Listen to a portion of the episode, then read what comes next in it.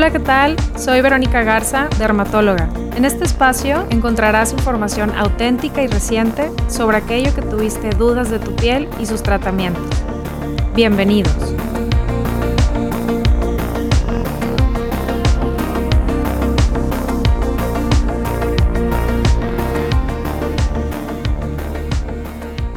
Está muy de moda tomar prebióticos o ver productos en el súper que dicen adicionado con probióticos. Pero hay mucho desconocimiento sobre el tema y confusión sobre cómo funcionan uno y otro y para qué sirven realmente. Algunos más informados en el tema te podrán decir que es para mejorar la flora intestinal. En el episodio de hoy te explicaremos qué son los pre y probióticos, qué papel tienen en la flora intestinal y cómo puedes encontrarlos. Sobre todo, cuáles tienen evidencia que realmente funcionan. Para este tema tan interesante tenemos a una invitada muy especial. Grace, me gustaría que te presentaras para que te conozcan aquellos que nos están escuchando. ¿Qué tal, doctora Verónica? Muchas gracias por la invitación. Eh, mi nombre es Grace Ibarra, soy nutrióloga, licenciada en nutrición egresada de la Universidad Autónoma de Nuevo León y hace inicié hace seis años Hábitos Inteligentes, que es esta consultoría nutricional con un enfoque educativo en el cual, pues bueno, en redes sociales, eh, también que compartimos un podcast donde, pues bueno, mi, mi, interés es poder explicar la nutrición, apoyarlos a crear un estilo de vida saludable, factible, realista y sostenible. Bienvenida, Grace. Muchas gracias. Oye, y bueno, para, para profundizar un poquito más sobre esto que estábamos hablando hace unos minutos, ¿cómo podrías definir la diferencia entre un pre y un probiótico? Yo creo que algo muy simple poder saber que estos dos actúan de manera en conjunto, pero sí saber identificar que prebiótico se refiere a todas aquellas fibras dietéticas, por así podremos decir, esos ingredientes no digeribles presentes de manera natural en ciertos alimentos y podríamos eh, resumir que en estas frutas, verduras, legumbres, donde podemos obtenerlo, que a veces que creemos que solamente son antioxidantes, vitaminas, pero también existen estos otros ingredientes que actúan de manera eh, directa y funcional en el sistema digestivo. Y los probióticos son aquellos microorganismos que, bueno, se utilizan como un factor bioprotector de forma natural y que además de, bueno, para poder que tengan un buen funcionamiento también en nuestro intestino, pues es necesaria esta combinación.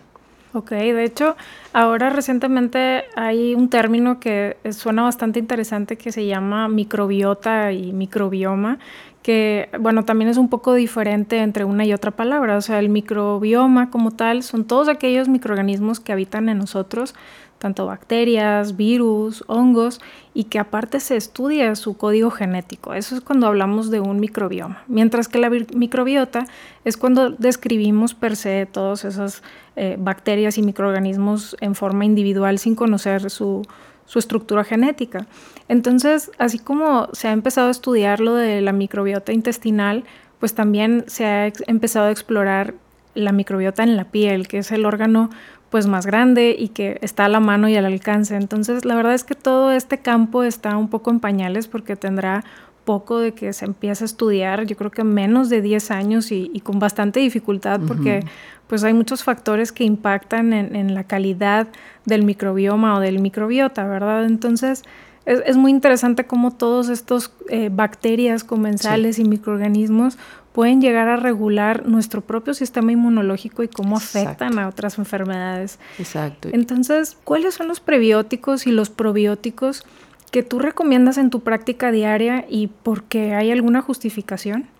Sí, yo considero que a veces, bueno, sí creo que este tema es ahorita como muy sonado. O sea, yo creo que también la industria lo ha señalado de que vamos al súper y hay diferentes tipos de kéfir y probióticos y ya hay más como más interés en ese aspecto. Pero hay muchas personas que, por ejemplo, lo utilizan sin saber cómo lo puedo eh, hacer un conjunto con mi alimentación o se busca cierto alimento que me ayude a. Pero lo que sí es importante saber, y ahorita lo destacaste, lo importante que es en el sistema inmunológico, que hay un 70% de, del buen funcionamiento de la microbiota intestinal que puede favorecer al sistema inmune.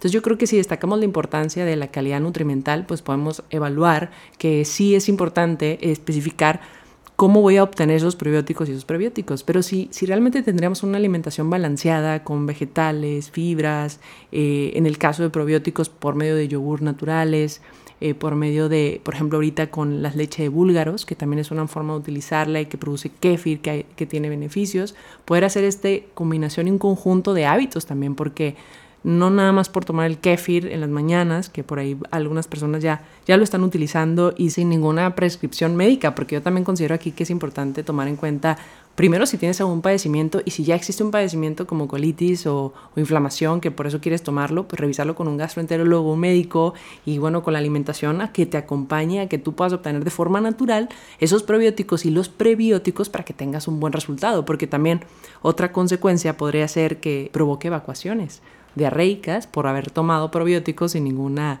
eh, como una prescripción o un conjunto eh, de hábitos. Entonces, eh, si nos vamos así a, alimentos como tal, realmente es, los podemos obtener de aquellos alimentos entre más natural y los menos procesados. Yo creo que esa podría ser la mejor fuente. Ok, correcto. De hecho, por ahí hay, hay un término que a, lo mejor no muchos están familiarizados o no, no lo entienden muy bien, pero está el concepto este de la dieta mediterránea, que pues básicamente consiste en comer saludable. Eh, no sé si nos quieras hablar un poquito más de esto, que dicen que también es una excelente fuente de prebióticos. Sí, fíjate que ayer justo estábamos hablando en una transmisión en vivo de, de que la dieta mediterránea se ha utilizado mucho como eh, un método preventivo, mejor el pronóstico de cualquier, de muchos padecimientos que se ha comprobado, que yo considero que realmente es lo que debería ser una alimentación balanceada, equilibrada, saludable, que tenga una fuente importante de ácidos grasos esenciales, grasas saludables, o sea, muy poca proteína eh, en carnes, por ejemplo, es más pescado, más legumbres, frijoles, lentejas, garbanzos, frutas, vegetales. Y por ejemplo, si hablamos de los prebióticos, las fuentes principales podrían ser eh, los cereales integrales, hay frutas como el plátano, papaya y, otras frutas también de cáscara y en su, por la fibra soluble e insoluble que también pueden funcionar como prebióticos. Ok, de hecho, ahorita platicabas un poco de estos efectos adversos que puede tener cuando se abusa de este tipo de alimentos o incluso de sustancias como los probióticos, que son los microorganismos como tal. En tu experiencia, ¿qué implicaciones metabólicas pueden llegar a, ocurrir? Yo lo que he visto, más bien lo veo relacionado, por ejemplo, cuando hay un sobrepeso u obesidad, eh, o hay una mala alimentación, regularmente el paciente se acerca conmigo porque pues, se siente inflamado, no hay una buena digestión, no hay estreñimiento o, o básicamente siente una pesadez.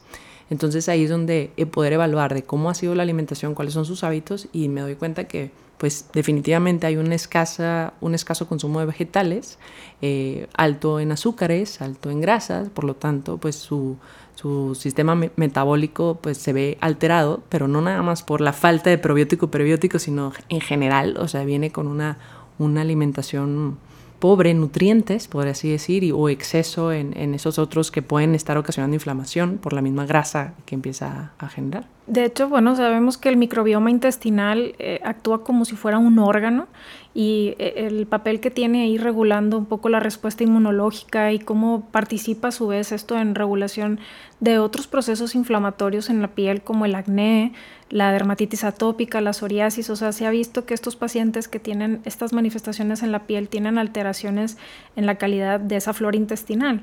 De hecho, precisamente podemos alterarlo modificarlo, manipularlo con este tipo de, sustancias como son los probióticos. ¿Tú recomiendas alguno en particular para estos pacientes que, que padecen dermatitis atópica, psoriasis? Yo considero que sí, o sea, definitivamente ahorita estamos hablando de la importancia de las dos cosas y del cambio de hábitos. Y hablando de probióticos, yo considero que entre más natural es mejor, o sea, utilizar opciones que nos puedan brindar esos, esos probióticos, por ejemplo, eh, el preparar por medio de leche de búlgaros, pero también con dosis adecuadas y de acuerdo de que cada organismo es diferente y también bajo un criterio médico, como tú lo mencionas, o sea, el saber que también la microbiota tiene todos estos impactos, como dices, eh, Vero, en, en, la, en la piel, pues también evaluar de qué otro factor, o sea, porque, porque sí, puede ser esta parte de los probióticos y prebióticos, pero también evaluar qué otro aspecto pueda estar impactando en, en su salud digestiva. Así es. De hecho, algo que pasa mucho es que como todo esto es nuevo, no hay mucho conocimiento y, y pues pasa esto que decíamos al inicio de vas al súper, buscas un suplemento y luego dice prebiótico, probiótico, lo escuchaste por ahí que era bueno, pero ni siquiera estamos muy enterados de qué bacterias específicamente son las que están implicadas. Y, de hecho es algo que incluso en los estudios, en la literatura, apenas se está dilucidando, o sea, no, no hay una manera objetiva de decir, sabes que este eh, microorganismo, eh, este bifidobacterium, este bacteroides, etcétera, porque hay muchísimos en, en los que habitan en nosotros, a esta concentración te puede ayudar para corregir o mejorar tal cual problema. Claro, y, se llama probiótico cuando ya ese microorganismo está comprobado en humanos que tiene un efecto benéfico, pero hay una lista inmensa de microorganismos que existen, pero que no se conocen a lo mejor, y estos probióticos que ya pueden de alguna manera estar sustentados. Sin embargo, pues la mayoría de los de los artículos, investigaciones, pues todavía mencionan que no es suficiente, no hay una evidencia suficiente que nos muestre que es el como no sé, como preventivo también para diarreas o, como eh, la contraparte de los antibióticos o la relación que hay con la obesidad. O sea, que sí mencionan como que sí hay un beneficio, pero no a una dosis específica. O sea, no sabríamos evaluar de cuántas unidades ¿no? necesitaría. Exacto, y ahí es donde hay que tener bastante cuidado porque, por ejemplo, hay suplementos que están súper a la mano en lugares pues, muy comerciales donde ves que dice 30 millones de unidades, entonces pues luego dices, bueno, entre más mejor, pero a veces no, y menos que pues al final son bacterias. Entonces, además, esto, esto debe ser algo bastante personalizado, o sea, tú no sabes cómo está el estado de tu microbioma, tu microbiota, para aparte venir a manipularla así tal cual y sobre todo con esas cantidades y que todavía no hay un control, un registro ni siquiera de esos productos. Pasa el mismo problema a veces con los suplementos vitamínicos que bueno, es una vitamina y, no hay un consenso, no te dicen, oye, este está por arriba, así como con los alimentos, de que este tiene una recomendación diaria arriba de tanto de sodio, por ejemplo, pues no te dicen para la vitamina A, que por ejemplo puedes estar tomando en un suplemento, nada más te ponen las unidades. Y claro, muchísima gente no tiene ni idea cuál es la dosis mínima recomendada diaria, entonces tú solo ves un montón de unidades y dices, ah, pues mejor más. Y lo mismo pasa con los probióticos y al final son bacterias entonces, pues hay que tener bastante cuidado al momento de, adquirir uno de estos productos, que aunque son de libre venta, siempre es bueno apoyarse de algún especialista para ver cuál es el mejor, ¿no? Sí, y lo que yo he visto también es que pues hay como un abuso en la industria, creo yo, porque, por ejemplo, el otro día estaba viendo un café con probiótico.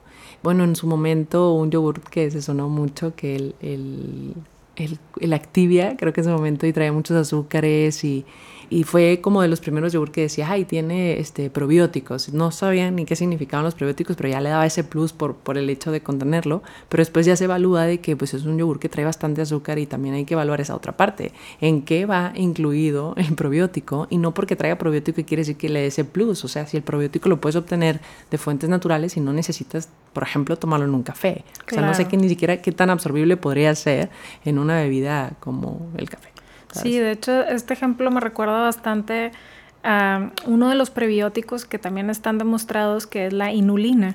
Y que este prebiótico, o sea, funciona como un alimento para las bacterias, como decías. Entonces, la inulina lo que hace es darle alimento o comida a unas bacterias que viven en el intestino y que estas participan eh, como mecanismos de defensa frente o como si fueran eh, vigilantes frente a la carcinogénesis. O sea, ellos ven, oye, hay una célula que está mutada, hay que destruirla, hay que mandar al sistema inmunológico que la destruya. Entonces, estas bacterias participan en, esa vigilancia oncológica. Y pues este alimento, la inulina, las, las favorece el crecimiento. Pero, por ejemplo, hay, hay un producto mucho el, esta de los totopos usalia, ¿no? Que dice eh, inulina y prebiótico. Pero luego ves el etiquetado y dice exceso en sodio. Entonces, ah, ya no sabes, ¿verdad? Por dónde. Claro que ahorita está esto muy nuevo del etiquetado, que ya lo has hablado también en otros podcasts eh, y en otras transmisiones por ahí en vivo sobre esto, que que yo creo que la limitante de ese etiquetado es que no te dice la porción, o sea, lo ves el alimento y ya tiene ahí una tachota encima y te asustas, pero también, oye, pues a lo mejor si te comes unos cinco totopos no va a tener el exceso de sodio a que si lo acompañas con otra cosa, entonces eso también, ¿no? Lo de ver en qué va contenido. Sí, ahí yo creo que es importante evaluar los ingredientes, pero también por otro lado, evaluar ese ingrediente que a lo mejor eh, la marca lo destaca, pero contiene un 0.00%, ¿no? Inulina o qué tan, eh, qué tan viable sería yo elegir un alimento porque tiene inulina cuando yo sé que lo puedo obtener con, con una alimentación rica en vegetales y que también puedo obtener otros, otros fuentes de de prebióticos como los fructoligosacáridos, los galactoligosacáridos que regularmente están en, en frutas. O también este, existe la fibra de avena, que la avena también es una muy buena fuente de prebiótico. También está la pectina, eh, la goma guar, el amido resistente. Regularmente están en las cáscaras de, de, ciertas verduras o frutas. Entonces, a veces sí creo que buscamos como algo muy específico de que dónde puedo obtener el probiótico, ¿no? Cuando, o el prebiótico. Y, y creo que, pues básicamente se basa en esa alimentación rica en frutas y verduras y que si tuviéramos, si viéramos realmente el valor, no nada más de como te digo, de vitaminas y minerales que conocemos, sino también ver el valor que, que puede impactar en nuestra salud y ahorita con este tema de la parte de la salud digestiva. Claro, sí, eso es súper importante lo de ver en dónde están contenidos, porque como ya te empiezas a familiarizar con nombres, en este caso el ejemplo de la inulina, pues ya solo buscas cosas que diga inulina, inulina, pero pues la forma más barata y saludable, pues te la da la misma naturaleza, entonces por, por algo esto de, de, el consejo de las abuelas de consume frutas y verduras o después de comer una, una fruta en lugar de alguna cosa dulce, pues eso es mucho mejor el aporte que te puede dar que una golosina o un dulce. Y ahorita que hablas del tema de los etiquetados, que yo creo que también el mensaje sería ese, ¿cuántos productos tengo en mi alacena que tienen etiqueta, tienen sellos y mucha gente dice, es que ya todos traen sello, claro, es como para destacar un poco que tanto eliges productos procesados, o sea, cuántos sellos tienes en tu alacena, entonces ahí es donde nos damos cuenta que quizá no estoy consumiendo tantos alimentos naturales. Claro, eso sí es súper importante, la verdad es que no, no había caído en cuenta y luego dices, ay, bueno, viene todo etiquetado, pero sí es cierto, es porque la mayoría de las cosas que a veces uno compra pues son procesadas, entonces es como un aviso de, oye, consume algo mucho más natural. Claro. Perfecto. Y bueno, en el caso, algo que habíamos platicado tú y yo previo es eh, los pacientes que eh, están bajo algún tratamiento médico y que a veces les tienen que dar antibiótico y que hay una alteración un poco ahí del microbioma porque los antibióticos fungen una función ahí mismo dentro de la flora intestinal. Entonces, este desbalance, pues, obviamente impacta luego también en los resultados. O sea, de hecho, hay estudios en pacientes que les dan quimioterapia y que un mes antes les dieron antibiótico por X cosa no les va tan bien en el tratamiento como aquellos que no recibieron antibiótico antes. Entonces, por ello la importancia, de hecho hay, algunos médicos que ya empiezan a dar esto de los probióticos en conjunto con los antibióticos. Entonces, eso es algo ahí como una manera de proteger esto.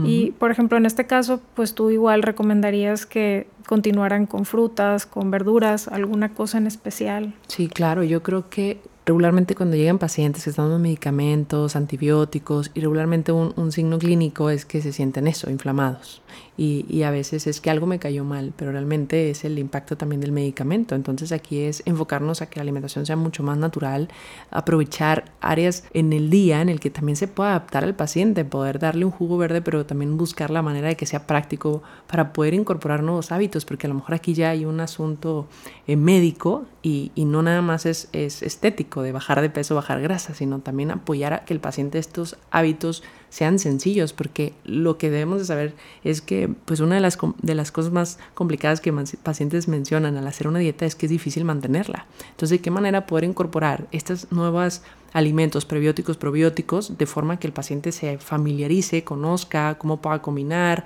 pero principalmente el que los tres tiempos de comida, desayuno, comida y cena, tengan una fuente de vegetales. El, y si el paciente no está consumiendo vegetales importantes, en cantidades importantes, podría ser la utilización de un jugo verde que pueda obtener todos esos vegetales, pero combinados con frutas también adecuados. Los snacks sí o sí que sean naturales, no buscar barritas, porque también ah, eh, creo que hay un abuso en, en, este sentido de que quiero un snack y ya lo relaciono con un producto procesado. Es lo que te decía ahorita de cuántos productos de mi alimentación diaria, cuántos productos procesados estoy consumiendo, cuántos sellos estoy consumiendo. Entonces, que la alimentación sea lo más natural y lo menos procesado.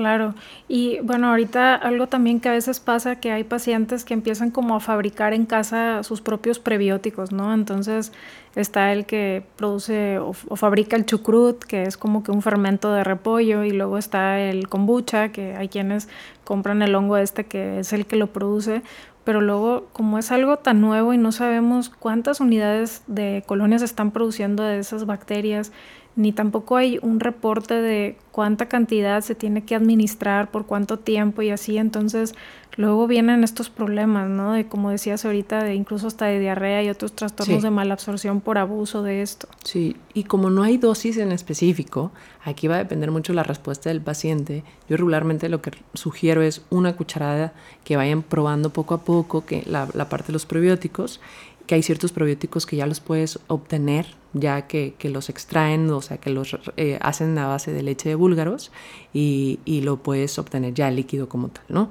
Eh, y ahí es una cucharada, pero poco a poquito. Ahí sugieren tres cucharadas y hay algunos pacientes que las tres cucharadas lo, lo digieren muy bien o lo absorben muy bien o los aceptan más bien y hay otros que con tres cucharadas pues tienen evacuaciones y que no se sienten bien. Entonces, como hay para ciertos pacientes y muchos otros también pues que me comentan de que han, han notado un beneficio importante en que ya no se sienten inflamados, que, pero que además por todos los cambios que hicieron, no necesariamente el probiótico, sino porque también disminuyeron sus grasas, están comiendo más natural, más en casa, hacen ejercicio, duermen bien, entonces como que todo este conjunto y siempre verlo también así, desde todos los factores que puedan influir sí saber y sí destacar lo importante de estos dos, estos dos elementos, pero también saber de que, bueno, de qué otra forma pueda sumar esto a mi salud. Claro, y esto refuerza mucho el concepto que en artículos de la literatura se han venido estableciendo de que cada individuo es diferente. Así como cada uno tiene su propio genoma, que es ese código genético, pues cada quien tiene su propio microbioma.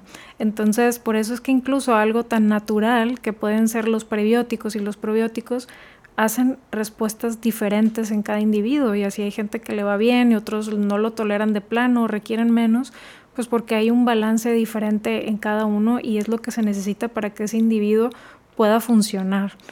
Entonces, si tú pudieras así como resumir lo que sí tiene evidencia, lo que funciona en cuanto a los prebióticos, probióticos, ¿cómo podrías hacer ahí ese pequeño resumen para que alguien se pudiera llevar el mensaje final?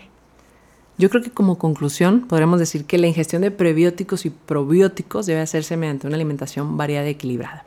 Y no descartar cuáles son aquellos otros hábitos que también pueden estar impactando, saber que los prebióticos vienen de una fuente natural de frutas, vegetales, de estas fibras dietéticas que podemos aprovechar, que los probióticos eh, de preferencia utilizarlos en forma natural, no tanto medicamento. Yo no sugiero el estar proporcionando probióticos, eh, como porque precisamente lo que decías de, que las unidades, eh, no, creo que no hay tanto control como cuando es natural y que, y que además, y antes de tomar cualquier probiótico, así de manera libre, pues poder apoyarte con con un profesional, un nutriólogo que te guíe en esta incorporación de estos dos elementos y si ya en este momento hay algún, algún algún este padecimiento que tú notes y que consideras que no hay buenos hábitos y necesitas hacer cambios, creo que es un buen momento para poder ahora darle la importancia a tu salud digestiva y, a su vez pues a tu salud de forma general, ¿no? Y crear un estilo de vida saludable. Claro, espero que todos los, los, que hayan escuchado este podcast se queden con ese mensaje final que la verdad es súper valioso y poder entender la importancia que tienen, el impacto que tiene esta alimentación saludable, que la verdad lo tenemos ahí a la mano, es algo súper sostenible, eh, no es tan costoso, no tenemos por qué gastar extra en productos que a lo mejor luego pueden llegar a ser perjudiciales, que no tienen una regulación de, de COFEPRIS o de la FDA, entonces hay que tener precaución aunque se vea natural, aunque sean bacterias que podrían ayudarnos, pero depende de cada individuo, puede incluso llegar a ser perjudicial. Entonces, pues muchas gracias por acompañarnos en este podcast, Grace. Muchísimas y gracias por espero que a todos les hayan servido estos consejos. Muchas gracias por acompañarme en este episodio. Visita nuestra página web www.vgskinclinic.com y síguenos en nuestras redes sociales como VG Skin Clinic y también en Instagram como doctora.verogarza. Este podcast fue producido en Arrabal Studio, productores ejecutivos Carlos Urrutia, Sergio Urrutia y Javier Martínez. Grabación y edición Javier Martínez.